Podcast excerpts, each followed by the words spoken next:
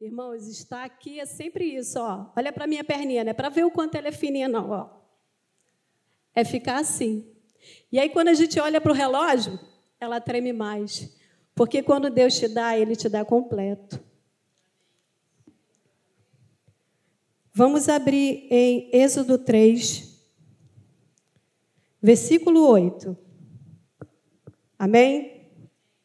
Diz assim: Por isso desci a fim de livrá-los das mãos dos egípcios e para fazê-los sair daquela terra e levá-los para uma terra boa e ampla, terra que emana leite e mel.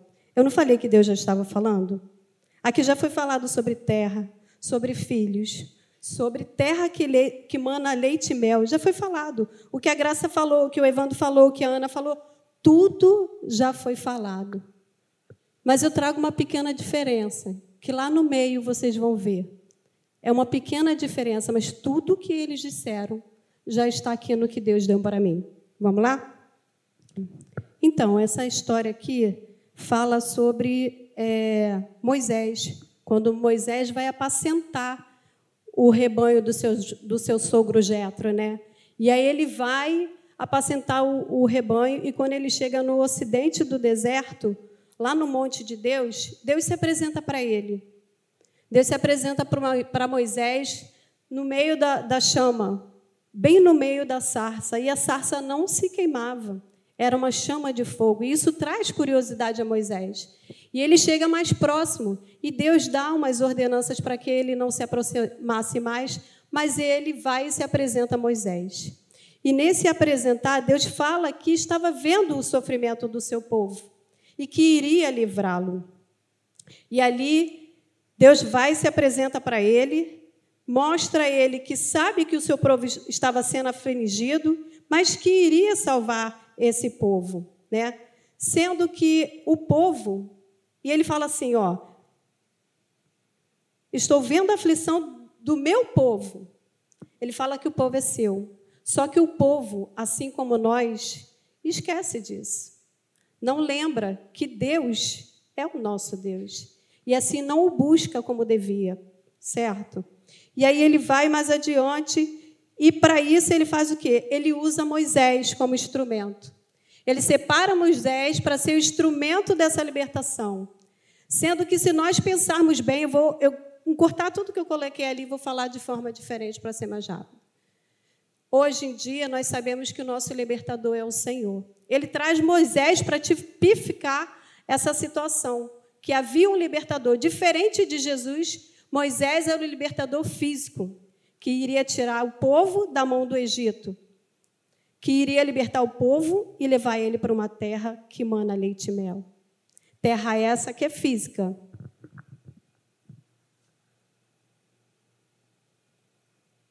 Terra essa que é física homem físico, que é o instrumento usado por Deus, que era Moisés. Não desmerecendo Moisés como libertador, mas nada do que se fez, nem ali, nem em qualquer lugar, nem na época de hoje, pode ser feito se não for a mão do Senhor. Se não for a ordem do Senhor, porque prodígios, milagres acontecem quando você, eu, nós oramos, sim, mas foi da minha mão? Fui eu que fiz? Não. Eu intercedi, você intercedeu. Mas quem libera os milagres é o Senhor. Assim como Moisés foi usado para levá-los para uma terra prometida, o Senhor envia o verdadeiro libertador. Olha o que, que ele fala lá em João 3,16. Porque Deus amou o mundo de tal maneira que deu seu Filho unigênito, para que todo aquele que nele crê não pereça, mas tenha vida eterna. Onde, gente? Aqui, nessa terra que emana leite e mel? Aqui, naquela terra da época que manava leite e mel? Com tudo aquilo que você tem esperado? Com casa luxuosa, com bem-estar, não faltando dinheiro, não faltando pão, não faltando nada na dispensa. Era isso que eles queriam. Mas eles não queriam o mais importante, que era o verdadeiro libertador, que era Deus. Na época não era Jesus, que aparece na história. Jesus ainda não tinha nascido. E nós queremos o quê? Essa terra prometida? essa terra que mana leite e mel, mas que vai perecer não somente o leite e o mel, mas eu e você, porque nós não somos eternos aqui? É essa terra que nós queremos? E aí ele ainda faz mais, ó. O verdadeiro libertador que salva é Jesus.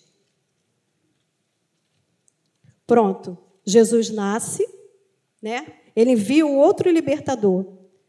Jesus nasce, morre, ressuscita, e antes de voltar para o Pai, ele nos faz uma promessa. Promessa essa que nós iríamos morar com ele no céu, correto?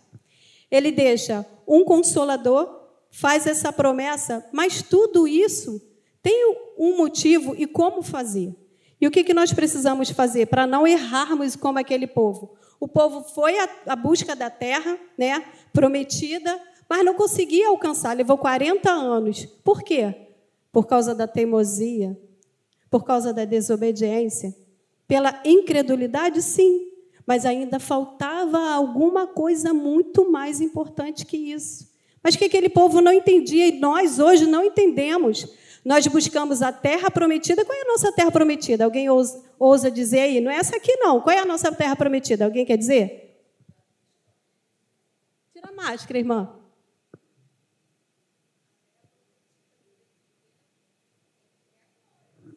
é o céu. A nossa terra prometida é o céu. Eu e você buscamos. Quando nós aceitamos a Jesus, Jesus fala: pronto, estou salvo. Jesus fala que se eu creio, minha boca confessar, eu estou salvo. Então Jesus falou que ia preparar morada para mim e para você. Quando nós aceitarmos a Jesus, então entendemos que lá vamos morar, correto? Mas olha o que Deus fala. Em João 1, 12. Contudo, aos que receberam, aos que creram em seu nome, Deus deu-lhes o direito de se tornarem filhos de Deus. Ou seja, vamos formar uma família? A gente está formando de família, né? Estamos formando uma família. Se nós aceitamos a Deus, aceitamos a Jesus, somos, temos o direito de ser filhos de Deus. Então já somos filhos, já existe o Pai e nós já somos os filhos. Aí em Romanos 10, 9 fala: Se você confessar com a sua boca que Jesus é Senhor e crer em seu coração que Deus o ressuscitou dentre os mortos, serás salvo. Salvo para quê? Para ficar nessa terra aqui? Que vai perecer? Que a traça e o ferrugem corrói o ouro, corrói tudo? Você vê uma casa de praia cheia de luxo, você vai lá deixar ela meses abandonada, não faz reforma nenhuma, a traça tudo, a marisia vem e come tudo. Assim somos nós. Você nasce, cresce e às vezes nem cresce morre antes.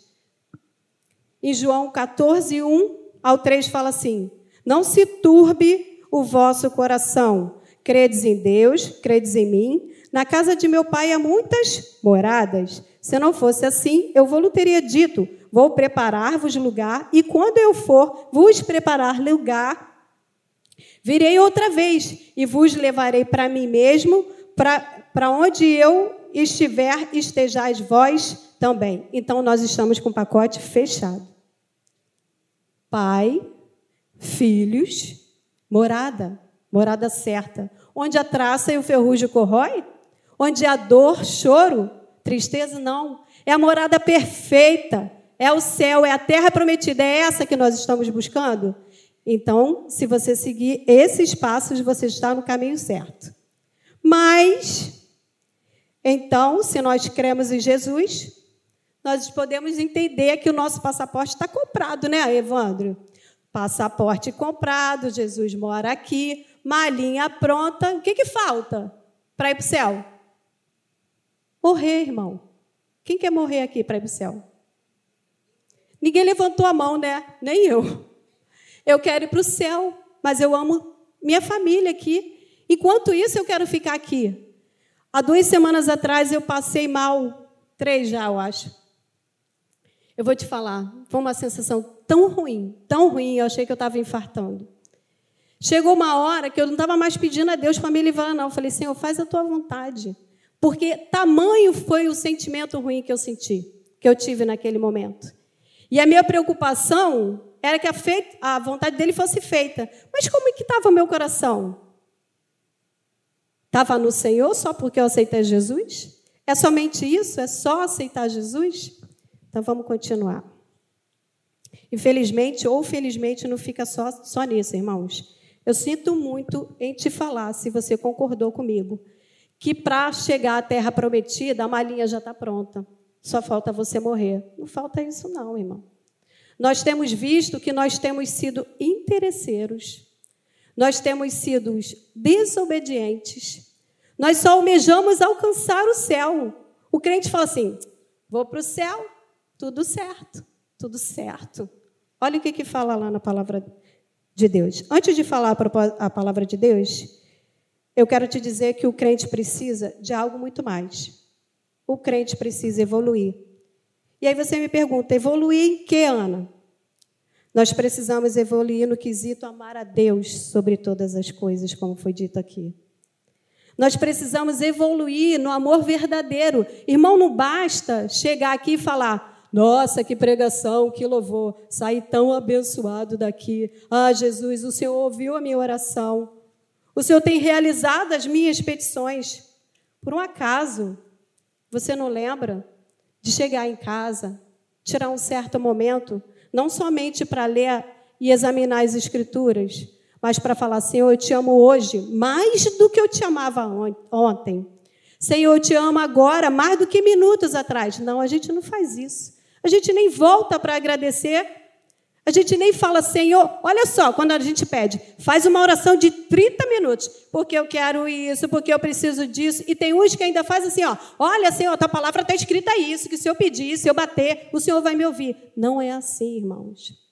É pela misericórdia. Porque Deus não precisa fazer e nem te dar nada, Ele já fez. O preço alto já foi pago, você não reconhece isso? Você está falando aí, Ana? O que você está falando para mim? Antes de falar para você, Deus falou para mim. O preço alto foi pago. E o que eu tenho feito? Tenho agradecido, tenho agradecido a Deus? Levantei, Senhor, sou grata, porque eu estou respirando, aleluia, glória a Deus. Só isso. Quando você está perto do seu marido, você o venera, você fala, amor, eu te amo tanto. E para Jesus você fala isso? Você tem exercitado aqui nesta terra o que você precisa ser lá no céu. Mais adiante nós vamos ver como é o nosso proceder quando chegarmos lá no céu. Como vai ser as suas 24 horas se lá existe um relógio. E Jesus fala assim, em Marcos 12. Olha só o que Jesus fala para você. Não é uma petição, não é uma necessidade igual um casal quando ama o outro e tem a necessidade de falar o tamanho do seu amor pelo outro. É uma ordenança. Jesus fala assim em Marcos 12, 29. Respondeu Jesus-lhe, respondeu-lhe, o primeiro de todos os mandamentos é: amarás, pois, ao Senhor teu Deus de todo o teu coração, de toda a tua alma, de todo o teu entendimento e de todas as tuas forças. Este é o primeiro mandamento. Então nós já aprendemos que amar a Deus não é uma gratidão, porque ele enviou somente o seu filho amado para morrer por mim e por você e pagar aquele preço. Amar a Deus é uma ordenança. Você não está fazendo favor algum nem a Ele, nem eu. Nós não estamos só reconhecendo que ele merece esse amor. É uma ordenança, irmão. Apesar de estar tudo certo, malinha pronta, é verdade, você aceitou Jesus, é como está na palavra. Você tem o direito de ser chamado filho de Deus porque você creu. Você aceitou Jesus, você está salvo, você vai morar no céu porque ele falou que ia separar o lugar. Mas não é somente isso. Imagina que você numa casa Dentro de um lar, você tem, é, às vezes, tristeza. Pode ser esse lar rico ou pode ser pobre, não, não tem diferença. Pobre ou rico, você tem tristezas. Às vezes a família é destruída. Há discórdias dentro da família. E às vezes o amor ali vai acabando. Mas e ali lá no céu? Como vai ser? É isso? Você já tem que ir exercitando aqui esse amor pelo Senhor. Porque lá a família tem que ser perfeita. É o pai perfeito, é o filho perfeito que ama e adora. É o tempo todo adorando a Deus. Então começa a exercitar aqui. Ah, Ana, eu quero minha família feliz aqui. Amém. Todos nós queremos. O que, que eu falei? Enquanto eu estiver viva, glória a Deus, porque eu quero continuar perto de quem eu amo. Diferente de algumas pessoas que têm uma família destruída e que não querem estar perto da sua família porque está destruída. Não é verdade? Mas é isso que você quer lá no céu? É isso que você vai poder lá no céu? Não. Porque eu penso, não está escrito aqui, mas pelo que eu entendi, e se você for ler, e a Maria, a dona Graça aqui, a diaconisa Graça, leu em Deuteronômio, que é uma parte da pregação, eu não citei esse versículo, mas ela falou, é uma parte da pregação. Você vai adorar o Senhor. Então você começa a exercitar aqui. Precisamos de uma família feliz, de uma terra produtiva, mas tudo isso vai ficar. E quando Deus trata com aquele povo lá, quando ele manda Moisés e até Faraó para dizer que era para libertar o seu povo, eu não li em momento nenhum. Pode até ser que tenha outras versões, eu não sei, porque as versões mudam, as palavras mudam.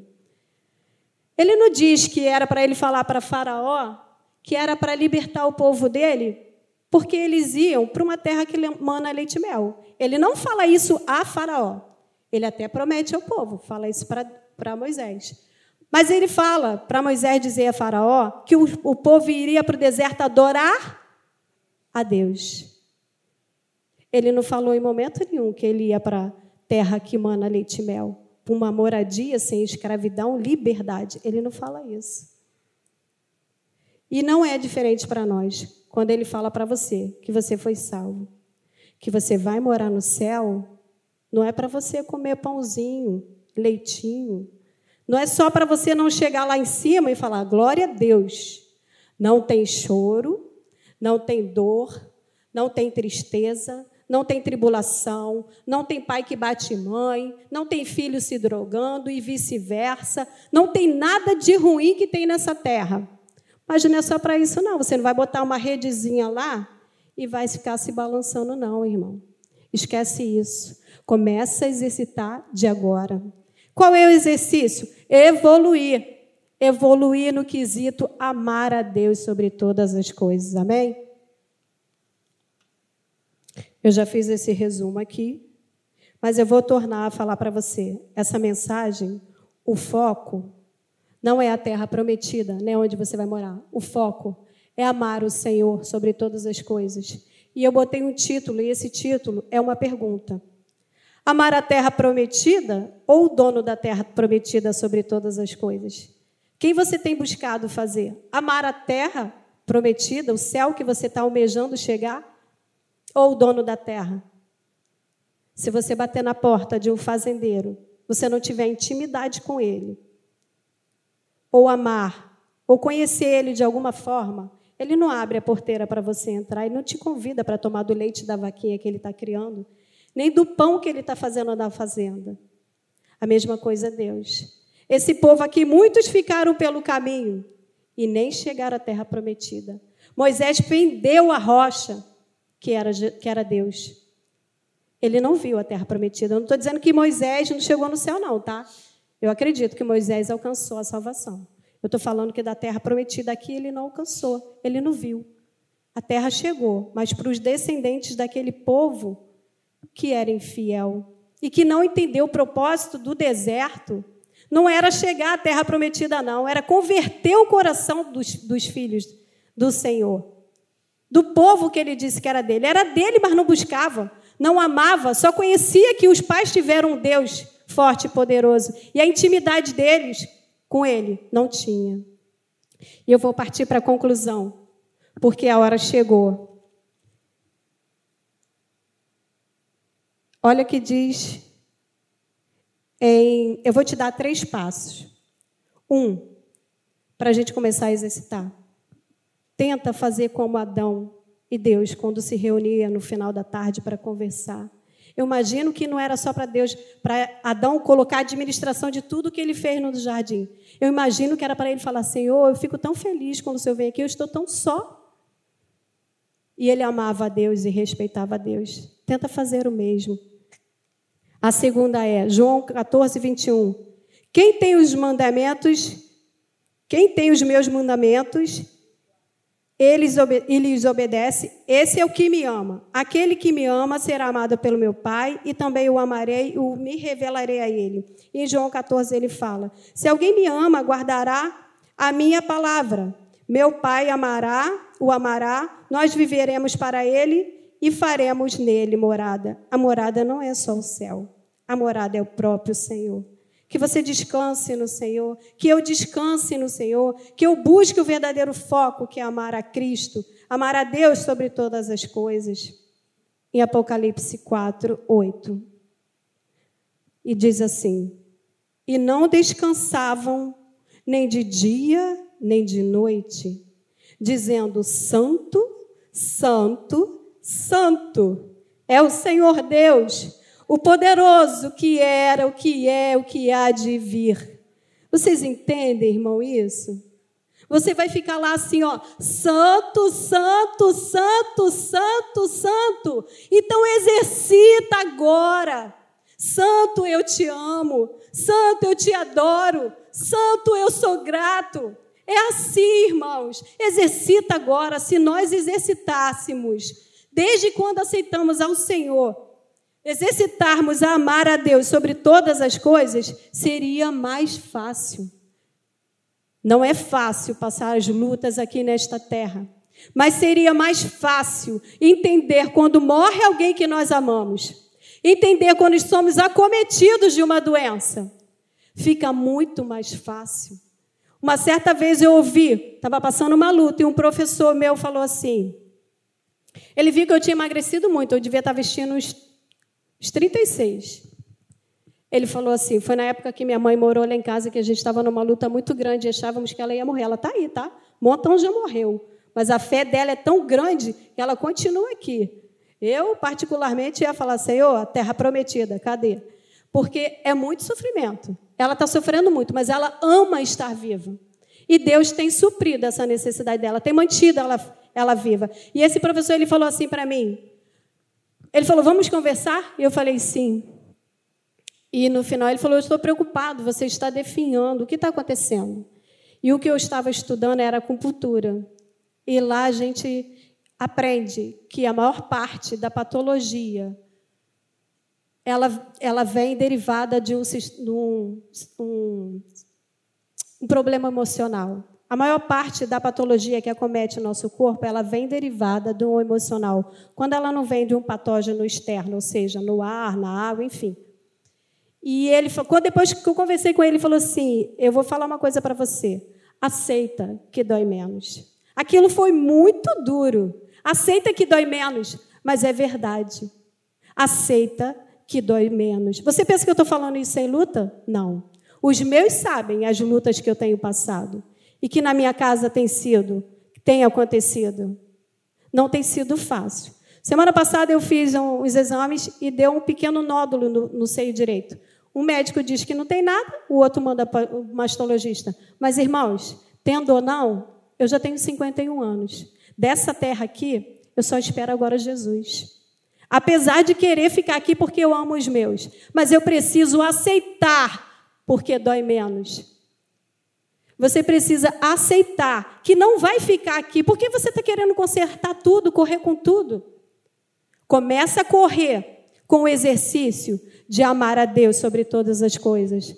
Essa semana mesmo, eu ouvi o presidente da Ucrânia.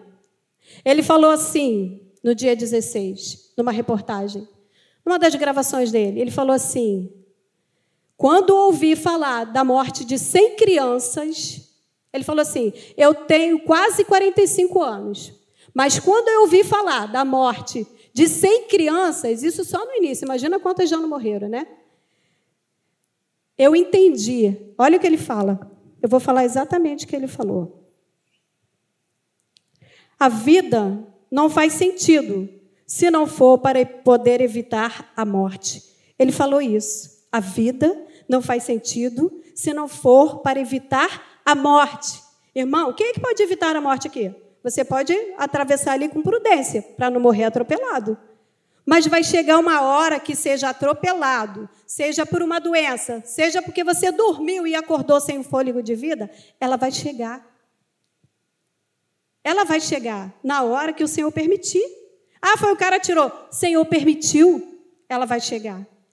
Mas quando ele falou isso, me tocou muito. Mas Deus me trouxe, sabe o que? A memória?